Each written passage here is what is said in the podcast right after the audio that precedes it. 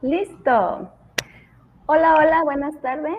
Buenas tardes a todos y a todas. ¿Cómo estamos el día de hoy? Eh, pues yo muy, muy contenta y muy agradecida, de verdad, de tenerlos ahorita ustedes. Y pues tener un invitado de lujo. Tenemos un invitado de lujo el día de hoy. Vamos a tratar temas de verdad muy, muy interesantes, muy importantes para todos nosotros, sobre todo en estos tiempos que estamos viviendo. Em, yo soy Elizabeth Estrada, soy psicóloga holística y tanatóloga, creadora de Eliab, Psicología Holística y Autodescubrimiento. Y está con nosotros aquí, bienvenido Edgar Tobar. Edgar estará aquí con nosotros compartiendo su experiencia en cuanto al camino de la sanación y el autoconocimiento. Bienvenido Edgar, muchísimas gracias de verdad por estar aquí con nosotros. Hombre, muchísimas gracias Elizabeth. Yo encantado de, compartir con ustedes, este, contigo, con la gente que, nos escuche eh, hoy o cuando quede esto grabado, porque creo que a final de cuentas eso es lo importante. Y, la verdad es que encantado de, de, compartir un poquitito del camino que me ha tocado vivir. Creo que eso es lo más valioso de cuando andamos en estas, en estas andanzas, que podamos, que podamos este, eh, enseñárselo a alguien y creo que ahí es donde, donde realmente nos quedan más aprendizajes a nosotros, ¿no? Entonces yo encantado de compartírselos.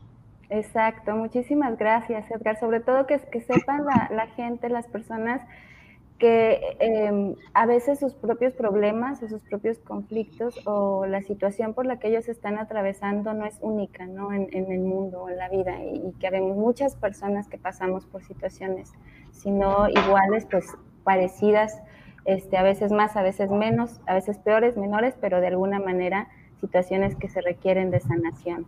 Yo les voy a pedir, si nos están acompañando, quienes estén conectando aquí con nosotros, vayan poniendo sus comentarios en el chat, sus preguntas, este, todo lo que, lo que necesiten saber, preguntar y comentarnos para hacer de esto una charla, ¿ok? Edgar, vamos a comenzar. A ver, cuéntanos, cuéntanos cómo fue, Edgar, cuando te descubriste sin máscara. Cuéntanos cómo fue que te diste cuenta que algo no iba bien contigo, con tu vida y que algo debías hacer al respecto. Cuéntanos.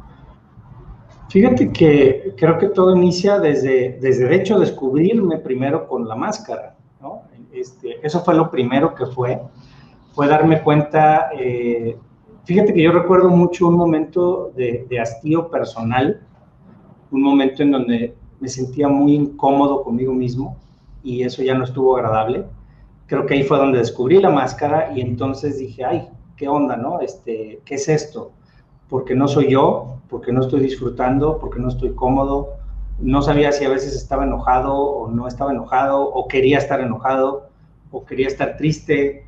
O sea, no, encontraba ni, por dónde, ¿no? Entonces, eh, Fíjate que llegó un momento en donde, en donde me di cuenta que eso estaba ahí, que, que había algo, por supuesto. Yo lo sabía, ¿eh? eso es lo más interesante, yo sabía.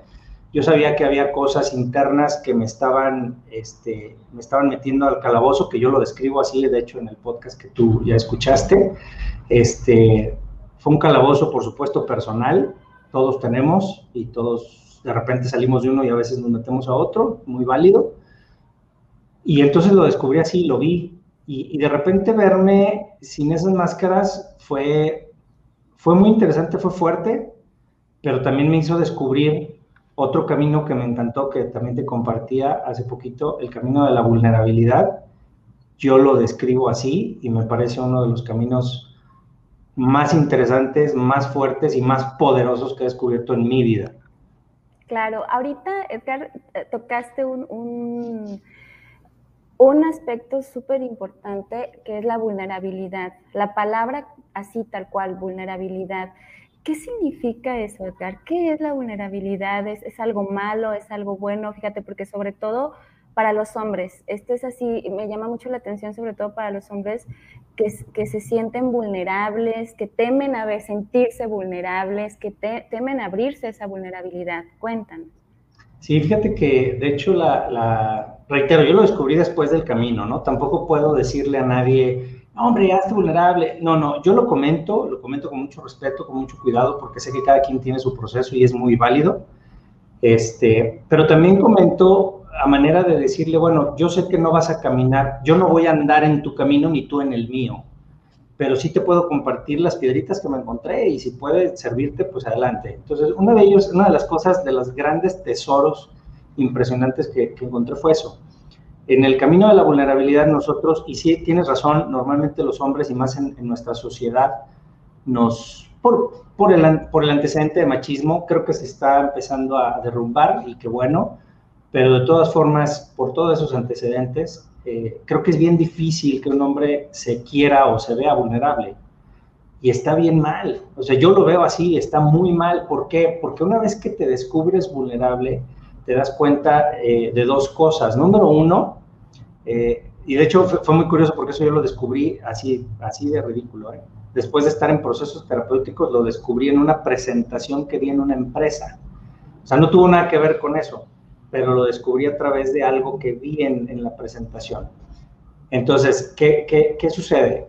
Me di cuenta que si yo me abría y abría todo lo que tengo dentro, ya no había forma en que, en que las dos personas que creo que me pueden dañar, una de ellas es el de afuera, llámese quien sea, pues ya no me puede hacer nada porque yo ya le estoy abriendo todo lo que tengo y ¿qué me puede hacer? Yo ya me abrí, yo ya, yo, ya, yo ya tengo todo aquí, ya me expuse totalmente. Les quitaste el poder, ¿sí? Totalmente, totalmente, le quitas el poder totalmente. Y el otro es, el, es mi mente, mi ego, mi, mi, esa parte, porque esa es la parte que, no, espérate, no lo, no lo saques, es que si lo sacas, es que imagínate lo que van a decir, lo que van a pensar de ti, etcétera, ¿no? Digo, con mi experiencia personal, a, a raíz de todo este inicio de vida con abuso, con muchísimas cosas, era, no, no, ¿cómo vas a platicar eso? La gente va a pensar que, qué onda, que, que, está mal, te van a señalar, te van a hacer esto. Y era mi mente, siempre era mi cabeza. Pero cuando finalmente abrí eso me di cuenta que al contrario, la gente fue, fue amorosa, fue receptiva. Yo no he recibido un solo comentario negativo de mis pláticas, de lo que he platicado, para nada. Entonces ha sido al contrario, fue recibir apoyo, algunos solamente escucha, tampoco se trata de eso, pero pero al final de cuentas me doy cuenta, me, percaté que no, no estamos, o sea, que la vulnerabilidad de hecho es al contrario, no es el proceso en donde me expongo y estoy a merced, no, al contrario, es donde más poderoso estoy, porque ya no hay manera en que me puedas hacer nada. Entonces, digamos, Edgar, que, que, el sentirse, el abrirse a esa vulnerabilidad que todos tenemos como seres humanos, que todos experimentamos, es de alguna manera encontrar ese poder dentro de nosotros, es abrirnos a encontrar ese poder para, para lograr de alguna manera abrirse al trabajo de sanación. Claro, totalmente, totalmente. Yo, yo no lo podría escribir mejor, exactamente. Es, es descubrir que precisamente el gran poder que tenemos, porque al final de cuentas eso es lo que pasa, es lo que hacen personas como tú, ¿no? Este, acompañar, y, y eso lo dice muy claro, es que te acompaño. No, yo, o sea, tú no sanas a alguien, tú acompañas a alguien en su proceso de sanación, ¿estás de acuerdo conmigo? ¿no? Y, cualquier proceso, y cualquier terapeuta, cualquier este, eh, persona que se dedique a esa parte, que yo los adoro y los respeto porque me han ayudado tremendamente, este, lo que hacen es acompañarte. Entonces, precisamente eso es lo que pasa. Te ayudas a descubrir, y te ayudan a descubrir ese poder que tienes dentro, que es tuyo nada más, y que precisamente te permite finalmente sanar. Y es lo mejor que puede ser. Es como, híjole, es como, es como probar el agua finalmente, es la frescura de la vida, o sea, de verdad es otra cosa. Al final del día, Edgar, ¿quién sana? Al final del día, ¿quién realiza realmente el, proceso y, de alguna manera esta experiencia de sanación? ¿Quién sana? ¿De quién es la responsabilidad real de sanar? Totalmente de personal. En mi caso, mía. Y fíjate que es bien interesante, o sea, definitivamente una es, es mío, ¿no? Es un tema totalmente este, de responsabilidad. ¿Por qué?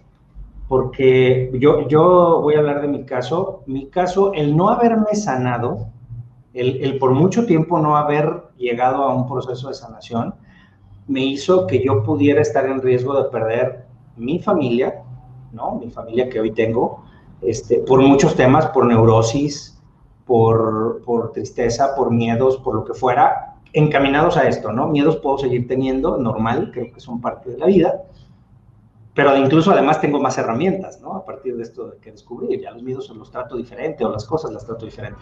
Pero en ese momento podía haber perdido muchísimas cosas, incluso mi vida, ¿no? Eso es, eso es un tema literal. Entonces, definitivamente la responsabilidad es personal, pero una responsabilidad, a veces la palabra responsabilidad puede sonar hasta, hasta fuerte, sobre todo cuando se trata de un proceso interno, pero yo les digo que no le, no le tengan miedo a ese proceso, no le tengan miedo a la palabra como tal, más bien véanla con amor. Es simplemente me hago cargo de mi propia vida, porque además nadie se va a hacer cargo de mi vida. Por muy que tenga la mejor mamá, el mejor papá o la mejor pareja, que son los que suelen estar muy cerca, o hasta los mejores hijos si quieres pensarlo, nadie va a vivir tu vida y nadie te va a sanar. Solamente te vas a sanar tú mismo. Entonces, si te haces realmente responsable y descubres esa parte, de verdad, la vida fluye maravillosamente y, te vas a encontrar otras broncas. Os digo, no ha sido miel sobre hojuelas, claro, pero, pero reitero, hay otras herramientas, hay otras formas. Eh, vemos las cosas diferentes, ya sé por dónde moverme. Eh, yo sigo teniendo de repente situaciones y me, encierro y me meto y hoy me sí, pero ya la reconozco, ya la identifico, ya la veo, ¿no? En mi cabeza. Ya te sabes la fórmula, ¿no? Es, lo que a veces le comento yo a, mis pacientes, ya te sabes la fórmula, ya sabes el proceso y el poder está en ti.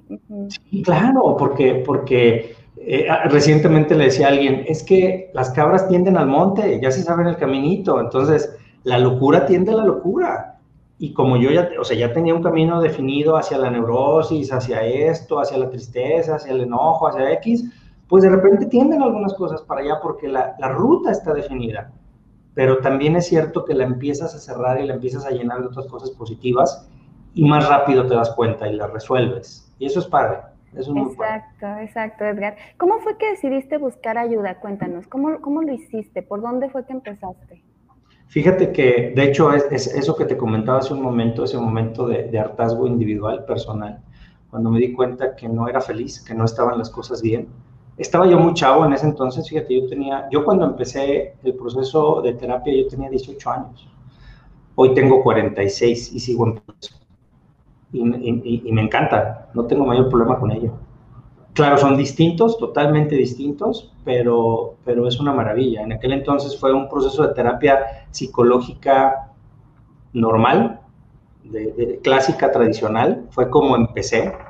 Fue en base a una recomendación de mi madre en ese entonces, que mi mamá siempre ha estado metida también en esto. Y, y yo sentía un hartazgo de verdad tremendo. O sea, tenía 18 años y era impresionante que tenía una vida muy padre, me la pasaba muy bien, pero por dentro tenía una angustia, una angustia tan gacha como cuando, como cuando sabes que algo hiciste, o sea, no sé si te acuerdan, o sea, se acuerdan como cuando estabas en la escuela y era domingo en la noche, yo lo describo mucho así porque eso me pasaba, era domingo en la noche y te acordabas que no habías hecho la tarea y era el maestro más perro y decías, no la hice.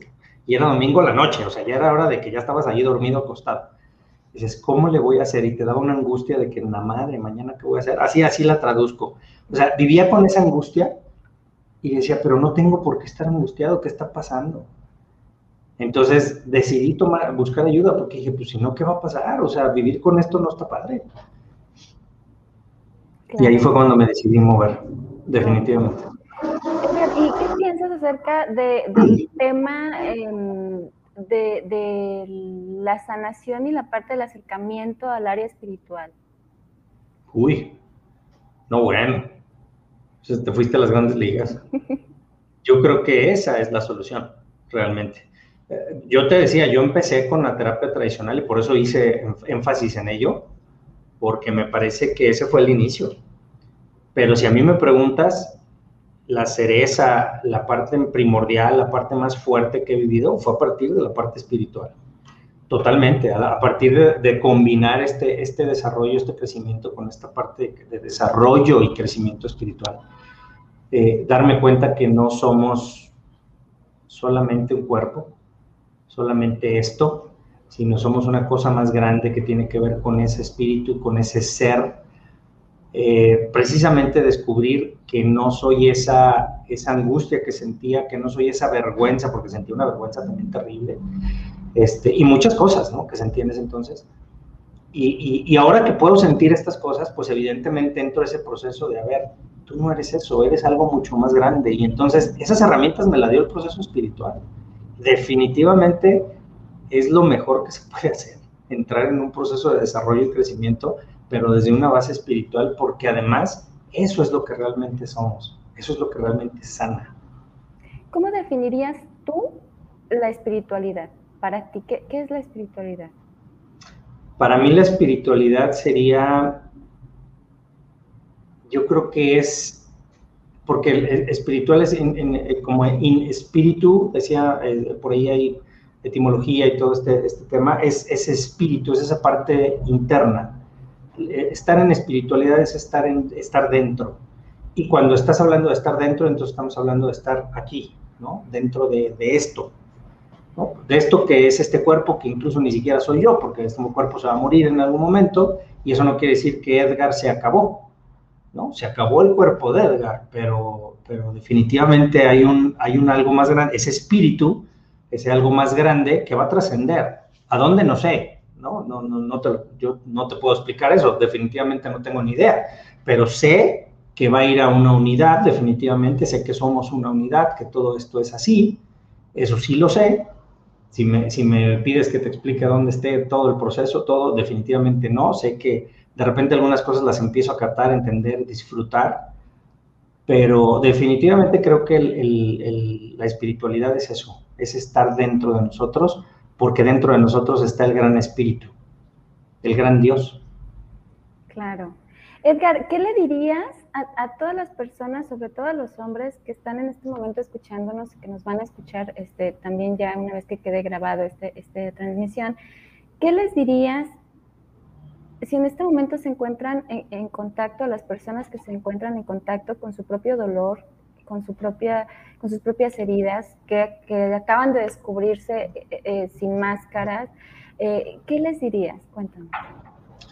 Híjole, yo les diría, de verdad, con mucho cariño, o sea, si, si pudiera transmitirlo a, partir de, esta, de esto es, los entiendo, duele y duele muchísimo, cuando, lo que sea, ¿eh? lo que sea que tengas, no importa, he descubierto también que, que no tienes que estarte muriendo, no tiene que ser el peor de los escenarios mundiales, lo que sea te puede estar generando esto porque a final de cuentas esa es la experiencia que necesitaste vivir, hasta experiencias por supuesto súper trágicas.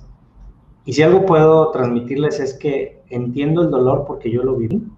Y, solo, y sí les puedo decir que abrazar ese dolor, hacerle frente, platicar con ese dolor, ir poco a poco caminando, nos ayuda a irlo sanando, irlo reconociendo, descubriendo, dejándolo de lado y te permite vivir, ¿no? Te permite realmente disfrutar, te permite realmente respirar, desde ese acto sencillo. O sea, yo, yo recuerdo que hasta el respirar era complejo, que hasta el respirar era pesado, había, había muchas cosas, o sea, había ni siquiera te alcanzan los pulmones, ¿no? Es, es, es una tristeza y, un, y, una opresión tal ahí adentro que ni siquiera respirar se puede. Entonces, este, cuando finalmente puedes respirar y te das cuenta que puedes hacer eso, dices, wow. Y, y como decías hace rato, en los hombres nos pasa mucho que nos queremos encerrar, o a veces porque nos queremos hacer valientes, o a veces porque así socialmente se nos dijo, no hombre, no le hagan al valiente, no pasa nada o sea, acudan, eh, busquen la ayuda, eh, métanse, interioricen. A mí me servía mucho escribir, escribir sobre mí mismo. Hablaba como si estuviera hablando con un Edgar, ¿no? Y le escribía a ese Edgar, ¿no? A ver esto, ¿qué traes? Y como si fuéramos dos personas, pero, pero me encantaba y me servía muchísimo.